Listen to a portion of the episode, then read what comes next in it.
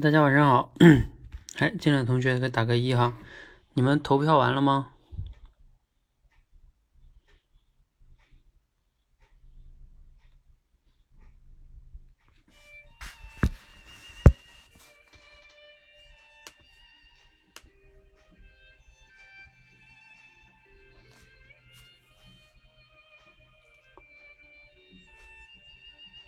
啊，你们这投票很慢呀，是不是？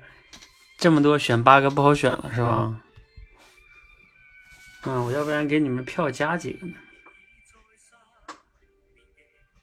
算了，就就挑精华吧。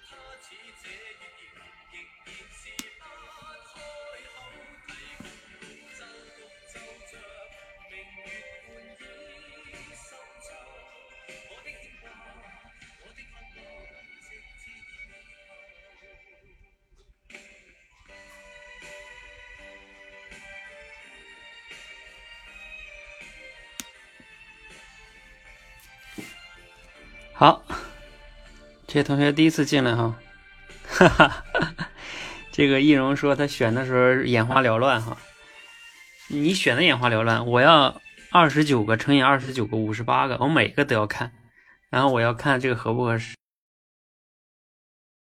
是，我不仅要选，我要还要，也不能叫评价吧，但是我要差不多打个分吧，看看哪个好。这才锻炼嘛，对不对？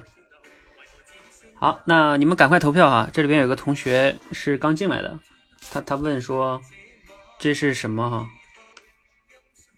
呃，你好啊，这个从心而行，勇往直前同学是这样的哈。我们呢在做一个呃类比思维训练。这个类比思维啊，就是像你平时有时候看文章或者听演讲是吧？很多老师他都会用的，嗯，会能提升你说话的说服力。呃，为什么说它可以提升说话的说服力呢？因为我们往往在讲一个道理的时候，或者讲一个比较抽象的东西的时候啊，别人不太容易能理解。这个时候呢，如果你能给他举一个，还不是举例子哈，做类比跟举例子不一样。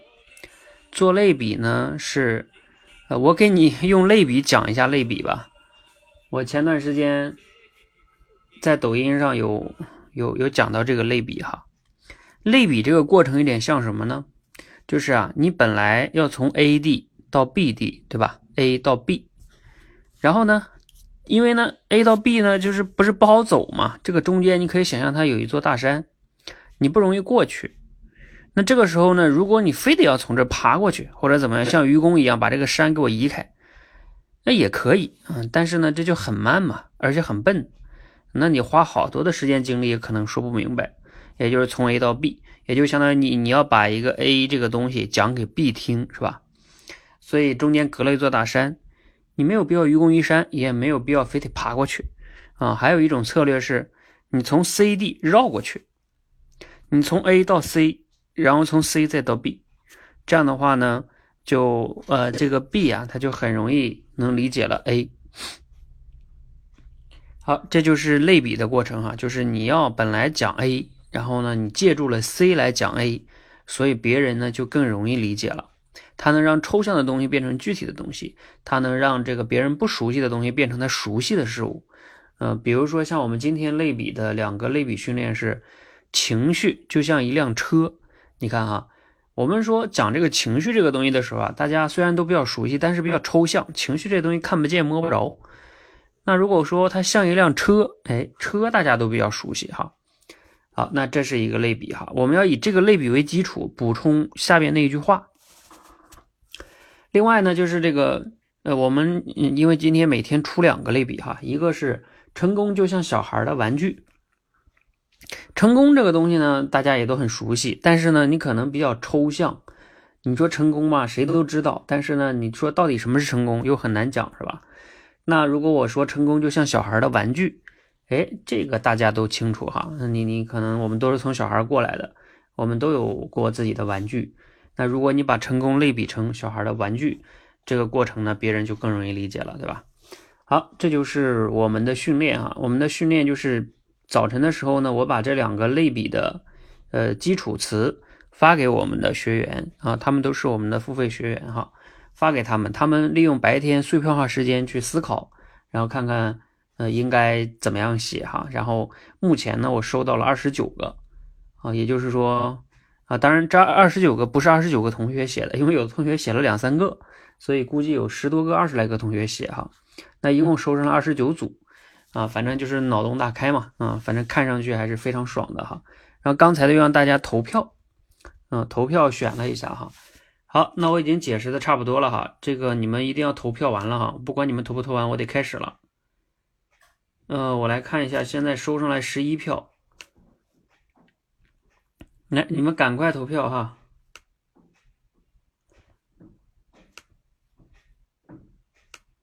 我看看现在这十一票中有没有那个遥遥领先的哈，大家公认比较好的。来，我们看一下哈，我现在看到的有一个五票，两个五票。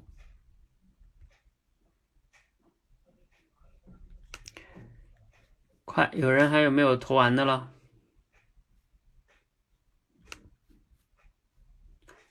好，时间关系哈，我们就先开始了哈。我们先来看看有两个五票的哈，这两个五票都在后边儿。来吧，看看今天谁上金榜了。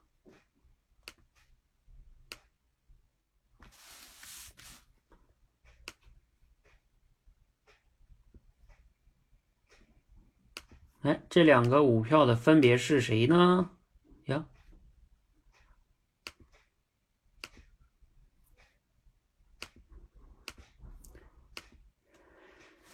有没有人觉得自己可以得五票啊？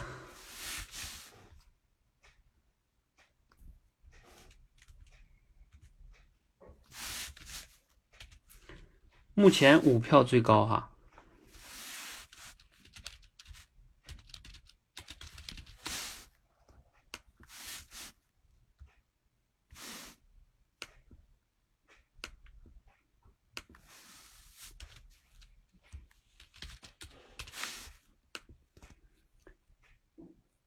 我最后再刷新一下，看看还有没有人投票，没有了哈。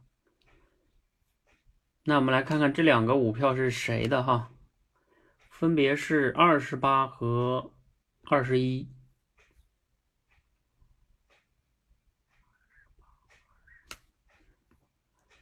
二十八和二十一是谁呢？二十一是。OK，好，丽尔同学，二丽尔同学你在吗？哎呀，看来淘不是不是不是这个番号又中奖了是吗？好，恭喜丽尔哈，丽尔获得了二十一，二十一是丽尔的，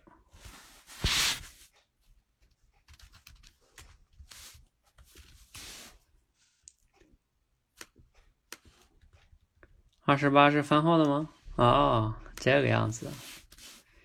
哎呀，今天这个教练团的人还挺给我们教练争光啊！啊，好，我们来欣赏一下这两个哈。丽儿写的叫“操控情绪就如操控车子，该转弯的时候就转弯，该刹车的时候就刹车，该加油的时候就加油，灵活变通，才能一路畅通无阻。”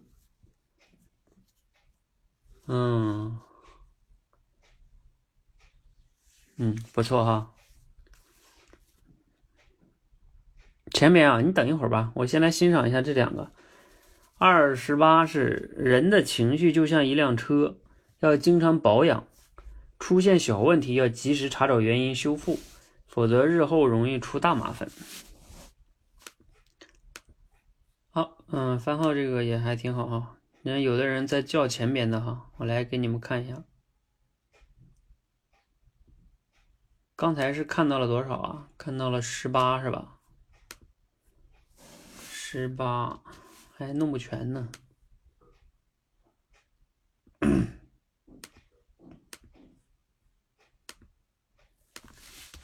都放通知群吧。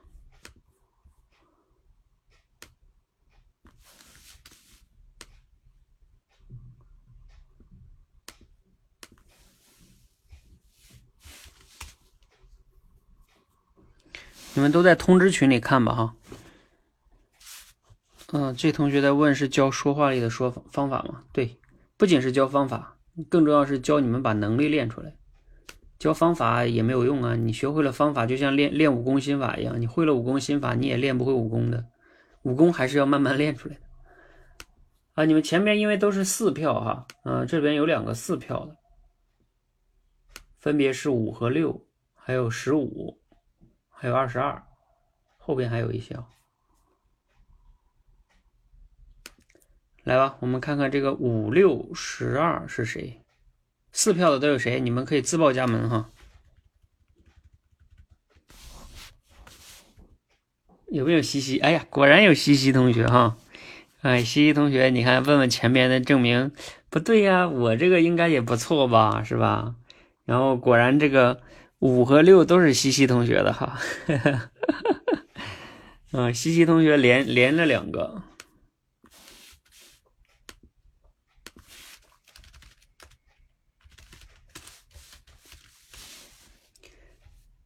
嗯，我们来欣赏一下西西写的这个啊，叫“经常疏导情绪的人可以拥有积极乐观的心态，经常保养车辆的车主可以让车辆的性能保持在不错的水平。”啊，没什么问题是吧？挺好的。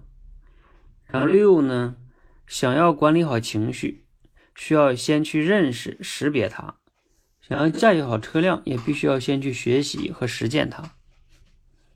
嗯。好，挺不错的哈，嗯，还有那个有几个四票的是吧？是二十五和二十七，还有二十二，二十五、二十七、二十二，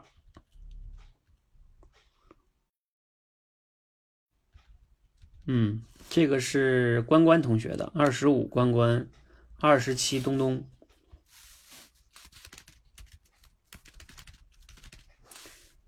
关关，东东，啊，你们咋都是双字呢？啊，关关写的叫“情绪像一辆车，疏导好了就畅通无阻，疏导不好那就处处堵车，交通瘫痪。”嗯，这跟丽儿刚才写的差不多是吧？东东写的叫“情绪就像一辆车，开车的司机如果控制不好，不仅伤害自己，还可能殃及他人。”哎，这个大家应该也有感触吧？出车祸的不都这样吗？二十五，还有个二十二是吧？二十二是丽儿的哦。哎，啊，丽儿这个刚才说了吧？哎，没说。啊，丽儿还有一个。哎呀，丽儿这个有进步啊。我今天跟丽儿还，昨天还是昨天还什么时候跟丽儿说，我说你这个类比还需要加强啊，看来丽儿有加强。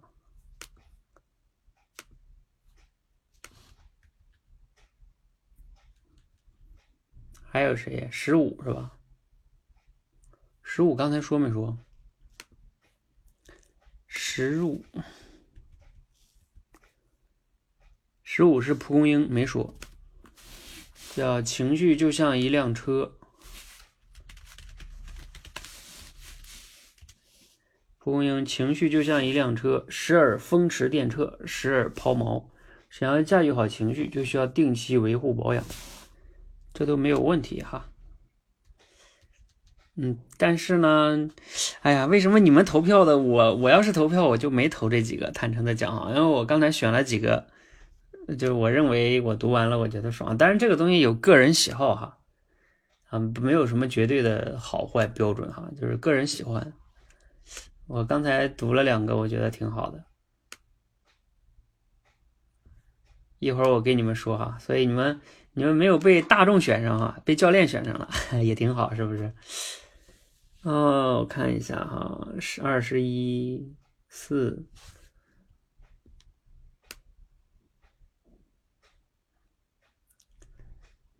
好，都差不多了吧？我好像票高的我都差不多说了，然后我再说一下我觉得好的哈，就是我我这么说吧，我打分的时候我打了个八分、六分、七分，一般的我要是能打八分到九分的就就非常好了，呃，如果我要是打个六七分就就还不错。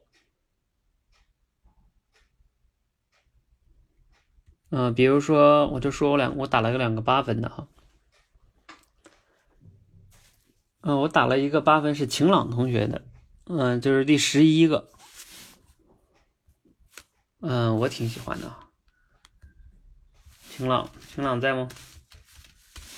就是晴朗写的叫“人一旦被负面情绪笼罩着，就像堵车一样，让你感觉让你浪费时间、时间、精力，止步不前。”然后呢，一旦想开了呢，那你就会把车开到高速上了，畅快洒脱。呃，我为什么喜欢这个晴朗这个呢？就是他用这个，因为有时候我们这种情绪啊，他就很难去表达出来这个情绪那种感觉，对吧？然后他用，嗯，如果你被负面情绪笼罩，那那你就像堵车一样，是吧？你就在那儿浪费时间呀，你就觉得啊，我没有办法动啊，就浪费时间，什么也干不了。那我们都有堵车的经历，对吧？你坐在那儿，你什么都做不了，嗯，你就没有办法。但是呢，有时候你突然间可能过段时间想开了，对吧？那个问题，然后你就像那个车开到高高速上一样，对吧？一路绿灯，然后一路这个彪行，是吧？呃，没有红绿灯，你就做什么事儿都很快，心情也很好，是吧？所以，嗯，我觉得晴朗写这个就，嗯，所以我说我个人比较喜欢，是吧？嗯。好啊，我再说一个我喜欢的哈，还有易容这个，易容这个在吗？易容，易容写的是十八哈，哎，易容是十八，嗯，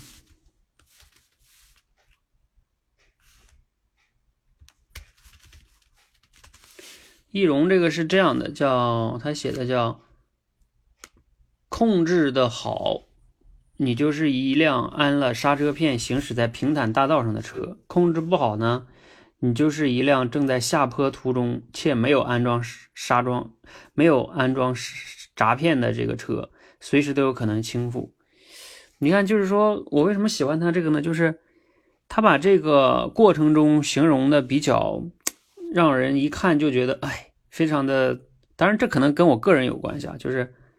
我我一看我会觉得，哎，这个很形象，就是说你控制好情绪了，对吧？那你就像在平坦大路上有有刹车片，所以呢，你可以很好的开这个车。如果你控制不好呢，那你你这个就在又是下坡又没有刹车，是吧？那你想想，这是很危险的，你这个情绪可能会到处乱撞，嗯。所以，嗯，读完的时候就会感觉很很好。呃，我还打了几个七分的哈，比如说像那个出晴同学在吗？出晴写了个二十六，呃，我觉得也挺好的哈，就是有情绪时啊，就如同这个呃车出了问题，就如如同车出了问题，先找到问题的根源，再去解决它，是吧？你有情绪了，就像我们遇到了一个啊车出了问题，对吧？你车出了问题，你你肯定要去找问题的根源嘛。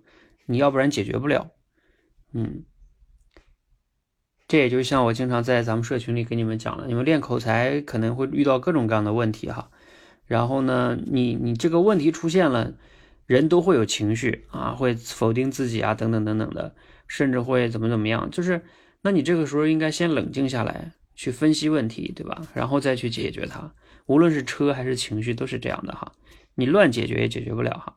哎，在这里边给你们透露一下，呃，我最近应该会给你们讲一个课，啊，不讲课我也会写一篇文章，嗯，现在起的名字大概叫，嗯，口才成长的密码，口才成长密码，是我最近又是把我们的课程体系又重新梳理了一下，啊，我觉得用这个也可以跟你们透露一下吧，就用四个词，嗯，来概括这个口才成长的密码。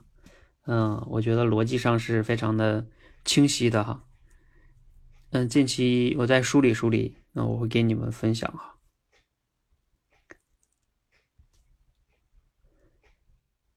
啊，其实刚才那个东东那个我也觉得挺好的，我也打了七分，就是觉得他说情绪像一辆车，开车的司机如果控制不好，不仅伤害自己，还可能殃及他人。你看情绪不也是这样的吗？就是说，你如果控制不好的话。你就有可能伤害别人，对吧？你想啊，其实不只是伤害自己，尤其是伤害别人。嗯，还有两个七分的哈，有一个是美丽心情写的，不过美丽心情写的有点多，看一下。善于控制自己情绪的人，往往不容易受情绪的干扰，始终做认为自己对的事情，就像一辆车。好的司机总是不会受外界。环境的干扰，嗯，哎，对，你看这个美丽心情写的这个第二个，我觉得挺好的，就是说，一个善于善于这个控制情绪的人，他就像那个始终做对的事情，像一辆车，对吧？好司机他不受环境的干扰，持续向对的目的地去走，对吧？嗯，我觉得美丽心情这个也挺好。我我还我还选了一个，嗯，那个是丫丫写的十四哈，也还挺好的。哦，我我还选了个七分的哈。既然说就都说公平一点，这个海标我也打了七分，叫情绪好的时候像一辆新车，哪里都灵活；情绪坏的时候呢，就像一辆旧车，哪里都不听使唤。但是这个呢，虽然说角度挺好的哈。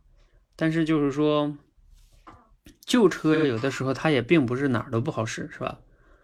所以这个其实还是有一点小问题的哈。但是你这个角度还挺好的啊，西西同学哈，西西同学啊，也也也不是说你们这个都 被被选出来我都不喜欢哈，不是这样的哈。来来来，这个你们前边这几个，我其实一二三四五六七有好几个都打了。呃，这个七分的哈，比如说郑同学，郑同学前两个都是郑同学写的，前两个都是郑同学写的哈。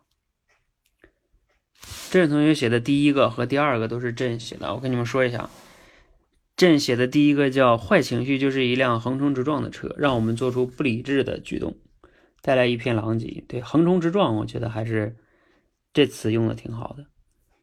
然后第七个是啊，不，第二个叫情绪来来去去，车辆来来往往，有交通车辆才有有交规，车辆才有序，情绪有管理才不会失控，这个很对称吧，对吧？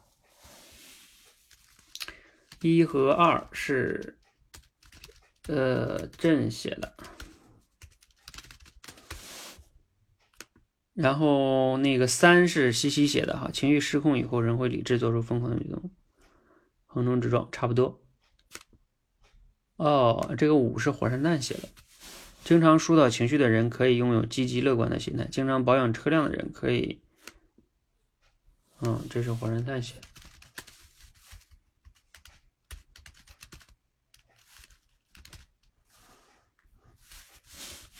好，这是我个人喜好哈。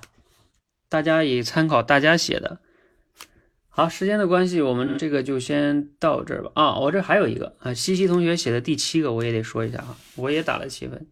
他写的这个我也挺还挺喜欢，就是说我们要远离那些情绪管理差的人，就像开车的时候要和菜鸟司机保持足够的安全距离。你看这个菜鸟司机，呃，我觉得用的还是挺好的吧。就是你碰到那种菜鸟，你不知道他要怎么样，对吧？嗯，情绪管理差的人也是这样，你不知道他什么时候就火了。你说你也没惹他，但是呢，就像那个菜鸟司机一样，是吧？你怎么知道他要不要撞你呢？好，嗯，这些我就先说到这儿哈。然后大家也可以说说你最喜欢哪个哈？你也可以说说你最喜欢哪个。好，我们来看第二个哈。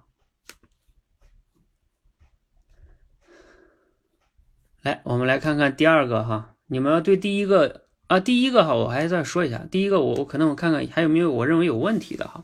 我刚刚有一个打了问号，那个苗豆在吗？苗豆就是你写的第十六个哈。嗯，情绪是自我管理的一种工具啊，就是我对这个稍微有点疑问哈，就是说你认为情绪？是和车子都是工具，然后呢？你说情绪是自我管理的一种工具，呃，反正也可以哈。你要是按照理解来说呢，就看有的人哈，他也确实是可以做到这样，就是他发现了一些情绪之后呢，他可以通过情绪去发现自己的，就像非暴力沟通那里边讲的哈，情绪的背后都是需求。那。嗯，你你其实可以通过情绪，就像那个我们之前上那次做的那个类比哈，情绪就是你需求的一个，就是仪表盘。嗯，你是高高兴了，还是郁闷了，还是这个焦虑了？它其实背后都是代表一些需求了，没有被满足。所以你通过情绪也可以算是找到自我管理的一些办法吧。嗯，说成工具也行。嗯，只是说有时候大部分人他可能第一反应会觉得情绪。怎么会是管理的工具呢？是吧？就可能相对来说，啊，我看还有没有我认为有问题的啊？其他的没有了哈。来，我们看第二个哈。来啊，刚才在第一个里边没有啊，没有被投票高的不用气馁哈，我们还有机会。看看这次金榜题名是谁哈？我先扫一眼哈，看看最高票是五票六票，最高票是六票。来吧，我给你们截图。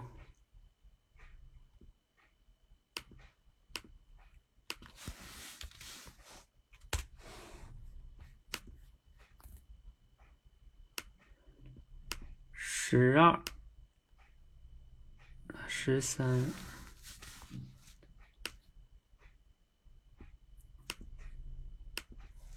看看你们自己获得了几票哈。看你的表达影响了多少人，他觉得你这个好。咱们这个投票是绝对公平的哈，因为谁也不知道这是谁写的。我打分的时候我都不知道是谁写的。啊，第二个类比脑洞大开啊，好吧。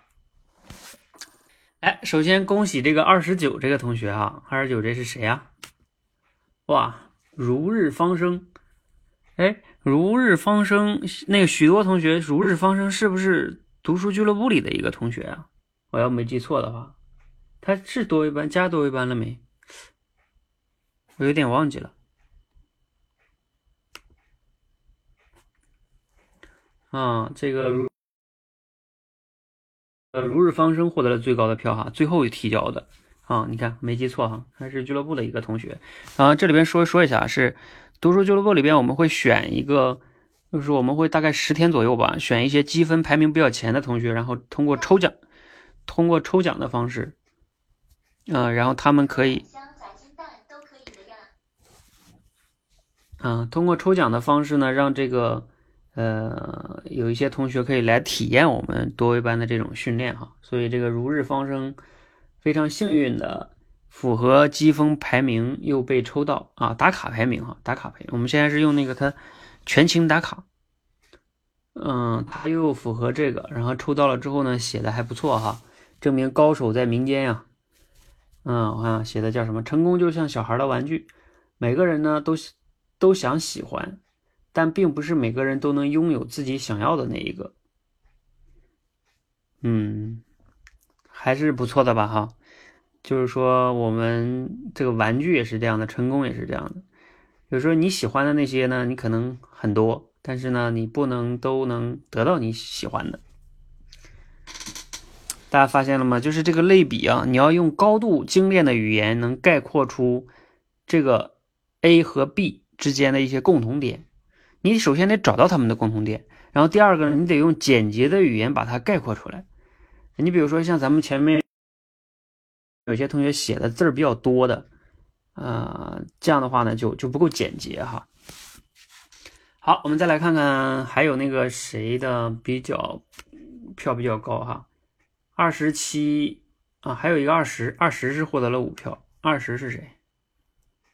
二十哦，恭喜丽儿，丽儿今天很厉害呀。成功对于我们就像成人世界里的玩具，即使我们拥有很多，但总觉得别人的玩具比自己的好，就像总觉得别人比自己成功。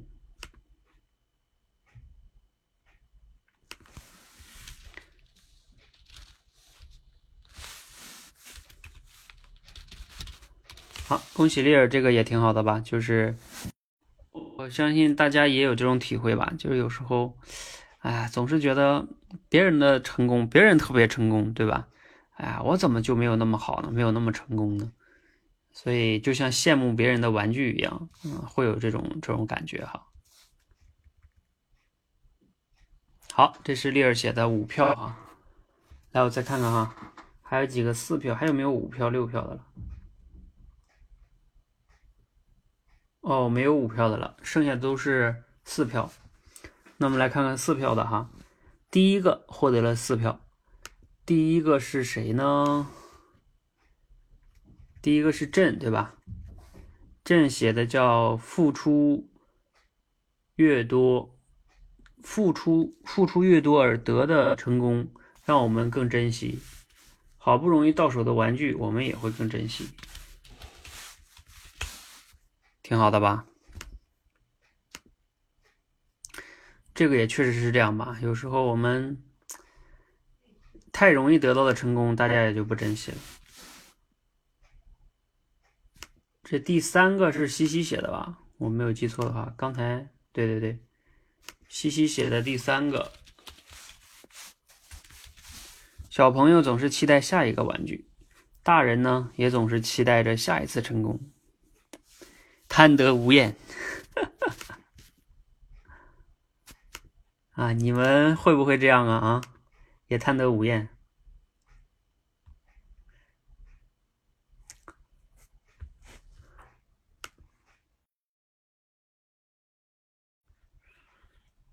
啊！还有第五个，哎，第五个是谁写的？看看啊，又是西西啊！西西，你这样不对呀！啊，你写了四个，哎呀，你这样让别人怎么办啊？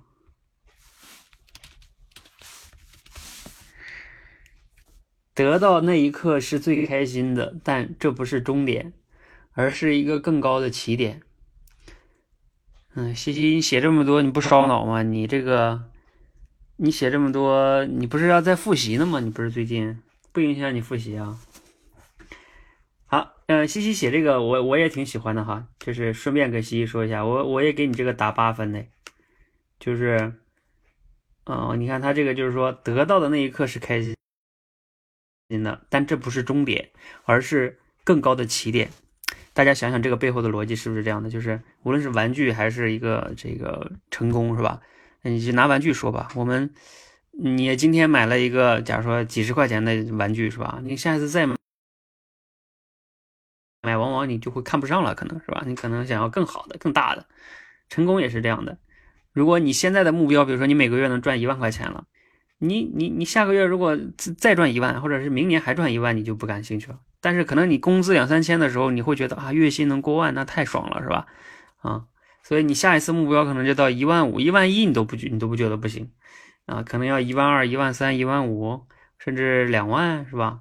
反正人的这个目标就会不断的往上提。所以说你这一刻很开心，但是这就是不是终点，是个更高的起点。然后你要在这个起点上往上去追求，有的时候想想呢，当然有它的好的地方哈，但是也有它累的累的一面，对吧？永远在不断的要像那个奥林匹克精神一样，更乖不是更高、更快、更强，是吧？那什么时候是头呢？是吧？哎，这个就比较麻烦了。所以你像马云这样的话呢，他他定目标都难定了。你说还有什么目标呢？赚钱已经不能成为他的目标了。我知道他只能像比尔盖茨一样了，往出捐钱，挣钱已经没有意义了。好，我们这个还有第十哈，第十是第十是谁啊？蓝海同学，蓝海同学写的是。现在时间是晚上九点四十四分。好，蓝海写的呢是。有时候来的特别意外，有时候又苦等不来，这个大家都理解哈，比较简洁，然后还是比较比较差不多的哈，大家也都能理解。好，再来看看还有没有票高的，四五啊，上面还有两个四，三个四，是分别是二三二四二十七，这几个是谁？来看一下。二三是未雨绸缪，恭喜未雨绸缪，未雨绸缪，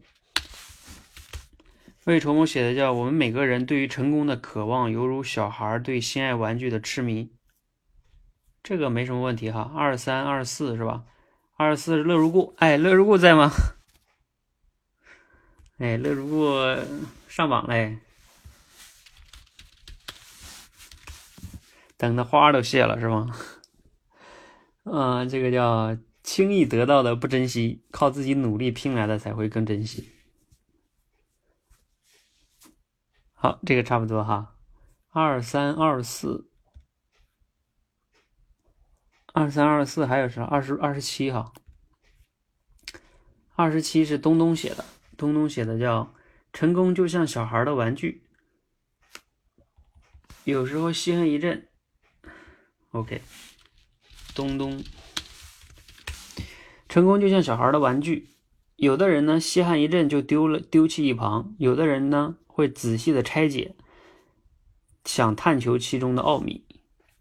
好啊，那顺便哈，东东在吗？顺便我要说一下，东东，你这个也是我打了八分的哈，嗯，啊，为什么呢？因为我觉得，嗯，尤其是后半句哈，大家应该能读出来，就是。你看，同样是一个玩具，对吧？有的人呢，就是哎玩一段时间扔一边拉去了，然后就就算了，啊，又想去要新的。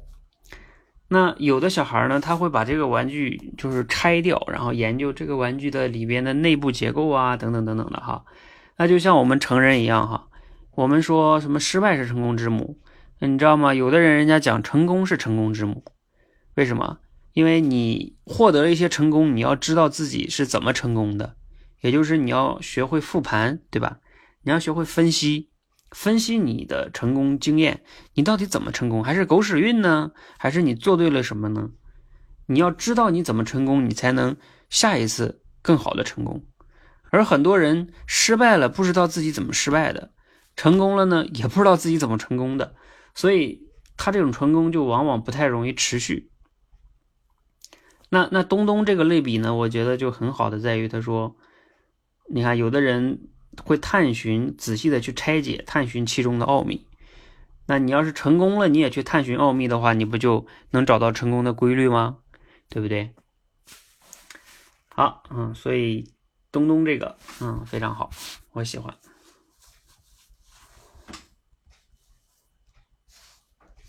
好，四票的都说了吧？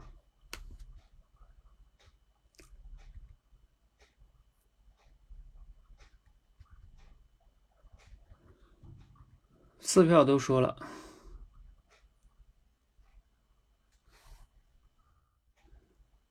好，时间的关系，我再说一个，我看看，应该我还有几个打八分的，好像，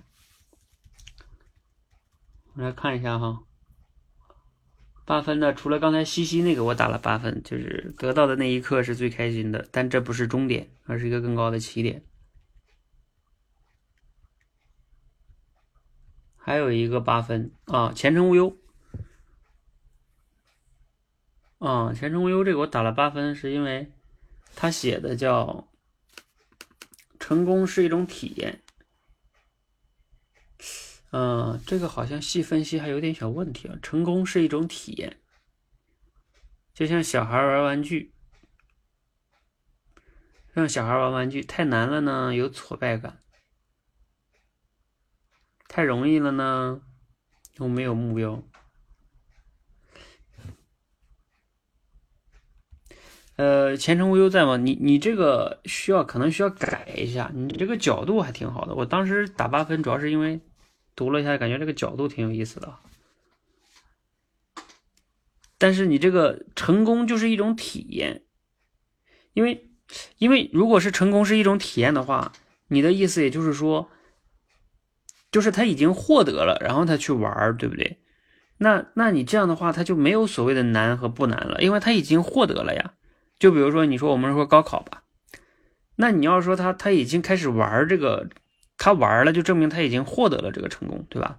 那那他已经这个时候就没有所谓的再有挫败感，因为他成功。你们有没有想过？成功是一个结果，就是他只能在代表你在某一刻，呃，就是那一刻是成功的，达成了目标。你们谁记得我在心法里边讲过一句话？叫什么？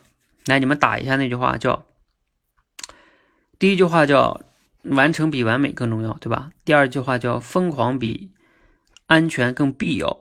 第三句话叫叫勇敢比成功更难得。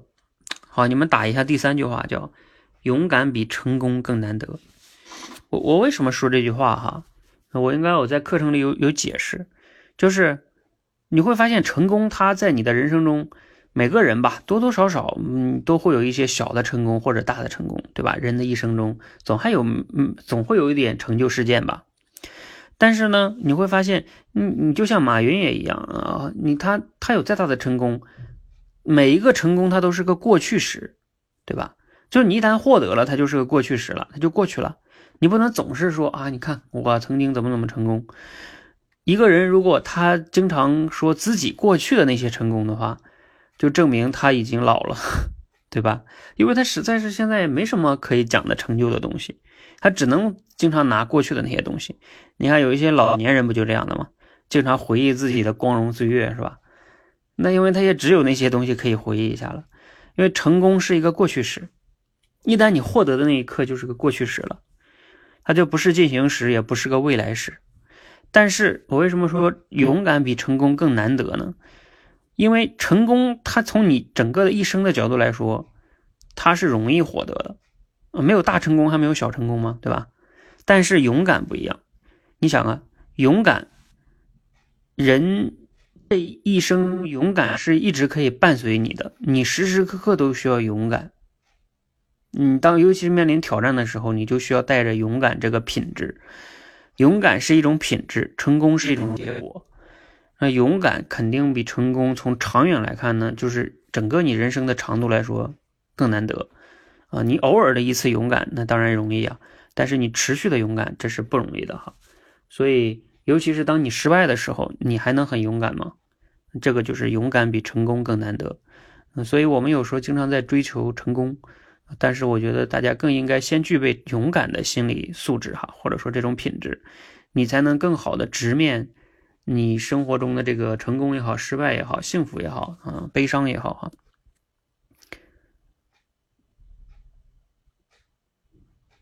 哈，啊，前程无忧说是是从我这句话里想出来的哈。我我告诉你，如果我是你的话，我改你这句话怎么改呢？你可以这样，呃，你可以大概这样改，就是说，追求成功的过程，追求成功的过程。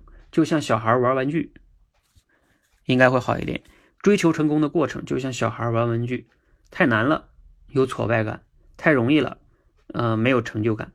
因为追求成功它就是一个进行时了，对吧？然后玩玩具它也是一个进行时。那玩玩具的过程中就会太难了有挫败感，太容易了就就没成就感。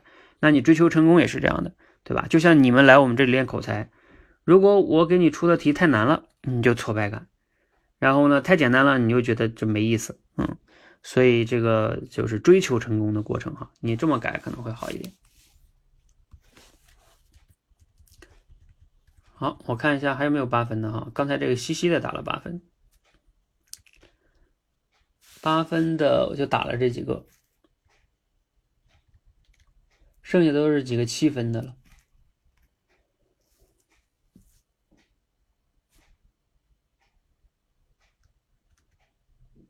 哦，还有一个八分的。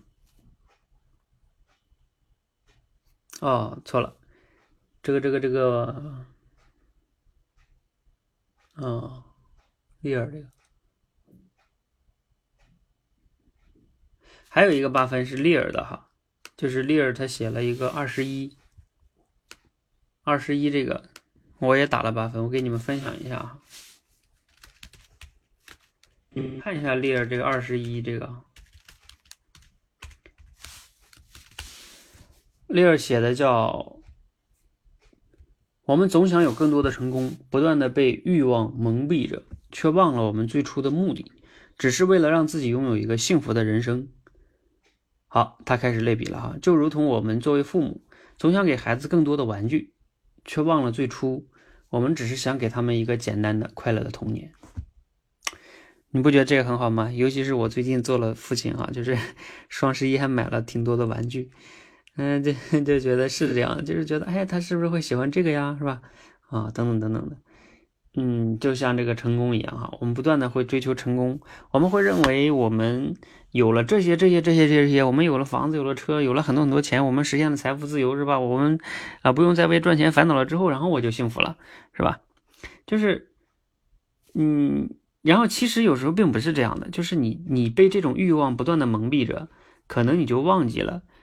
呃，其实获得一个简单的幸福的人生，并可能并不需要那么多东西，是吧？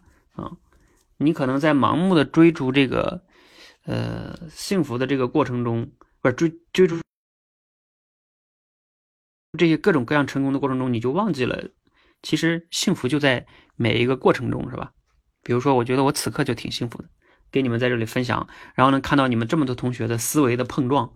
那这个不是我写的哈，啊，要是都是我写的，我在这里给你们讲，反而我还觉得没有那么有意思了啊，都是我写的，那只是一个分享的快乐哈，但是这里边是一个碰撞的快乐，我能看到你们的这种思维洞见哈，嗯，你们应该看到了，我一般的选择那个，我打八分的都是，我个人读了就会觉得，哎，这个很有洞见哈，嗯，这个洞见也是我经常讲的，你们要想有好的口才，就是一定要在平时在生活中。经常去观察思考，呃，这这也是我让你们做那个在我们那个社群中做记录的原因，对吧？你平时都不记录，你哪来的洞见呀？连记录都没有，那就更没有观察和思考了。所以你必须要养成这种记录的习惯，否则你是不可能有好口才的。你相信我吧，你必须得记录。好，那你这样的话才有洞见，有洞见呢，你这个观点才能让人家一听眼前一亮，嗯。那这个呢，才是口才的根基。如果没有这个东西，一切都是白搭。你什么手势、表情、声音，那都是能让你锦上添花的东西。好，你比如说丽儿刚才这个，我觉得就是像小孩儿，对吧？我们给给这个，嗯，给小孩买玩具也是这样的哈。其实，快乐的童年，也许他需要的是你的陪伴，对不对？嗯。但是呢，我们有多少的父母？就是好好陪伴孩子了呢，啊，都是忙着赚钱，然后怎么怎么样，然后给你好的生活条件，等等等等等等等等。但是那些东西真的是他想要的吗？快乐的童年吗？嗯，我觉得这个挺有意思的。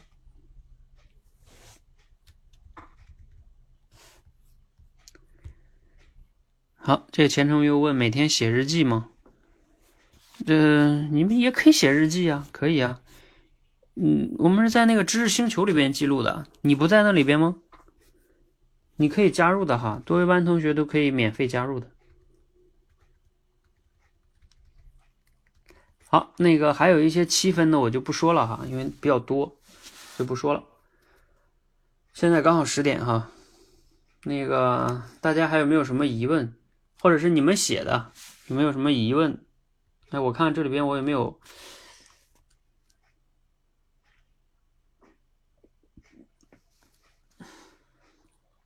啊。这个郑同学不知道在不在哈？他写的第二个，第二个是有点问题的，就是，呃，就是他写的叫目标不是越多越好，因为我们这个毕竟在讲成功嘛。虽然说目标跟成功有关系，嗯，但是呢，他直接用成了目标不是越多越好，可能，嗯，不是相对来说没有那么的好吧？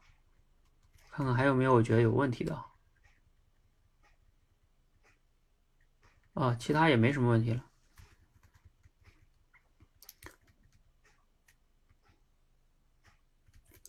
看一下大家写的这个感想哈，很多同学说，哎呀，特别喜欢这种训练，因为比较发散思维，锻炼思考力。嗯嗯，比较烧脑，比较好玩你们大部分人用的时间，我看一下啊，就是有的人用十分钟左右，有的人用半个小时的比较多，大部分人用的是二十分钟到三十分钟之间写完。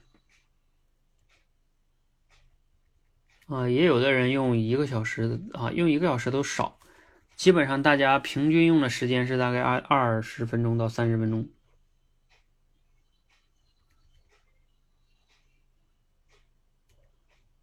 呃，这个美丽心情说，有了思路之后，在组织文字方面会费一些时间哈。如果你在组织文字方面，嗯，费时间，其实就是你的语言平时写作少。有时候你就不知道用什么词来表达你那个意思，就像什么呢？就像一个小学生要表达中学生的那个东西，对吧？你又没学过那个字儿，你说你怎么表达吧？初晴说什么？练习类比之后才发现，生活中好多人说话都在用类比。哈哈，对呀，你你练过了之后，你去看看那些，尤其是嗯比较嗯大一点的公众号，他们那些作者是吧，或者是演讲的人。他们都会去用类比的，嗯，类比思维是一个非常重要的思维。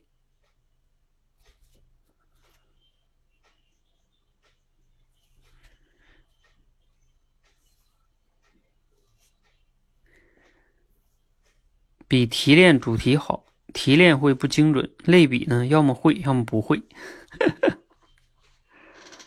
嗯。哎，我那个类比的闯关课五十个已经给你们做完了哈，你们到了这个说所学关的同学可以来申请哈。然后，哎，你们我再给你们玩一个东西啊，也不是玩个东西，你们回去自己想想完了，你可以发群里边哈。就是我向你们征集什么呢？就征集什么像什么，就是你出题，你懂吧？就是你你你体会一下怎么给别人出题。坦诚的讲，我给你们出题都挺难的。就是，就出题啊，好吧，就是你你你思考一下，你怎么能给我出个好的题出来？你们可以出完题发给我哈，呃，我征用了之后可以放到闯关课里边。有时候出题不太好找合适的东西。好，我们今今天先到这里哈，谢谢大家。好，谁谁想到了好的题目哈？就是什么像什么，呃，你最好可以补充一个，然后你发给我，你说这样这两个类比比较好，然后你发给我哈。好，谢谢大家。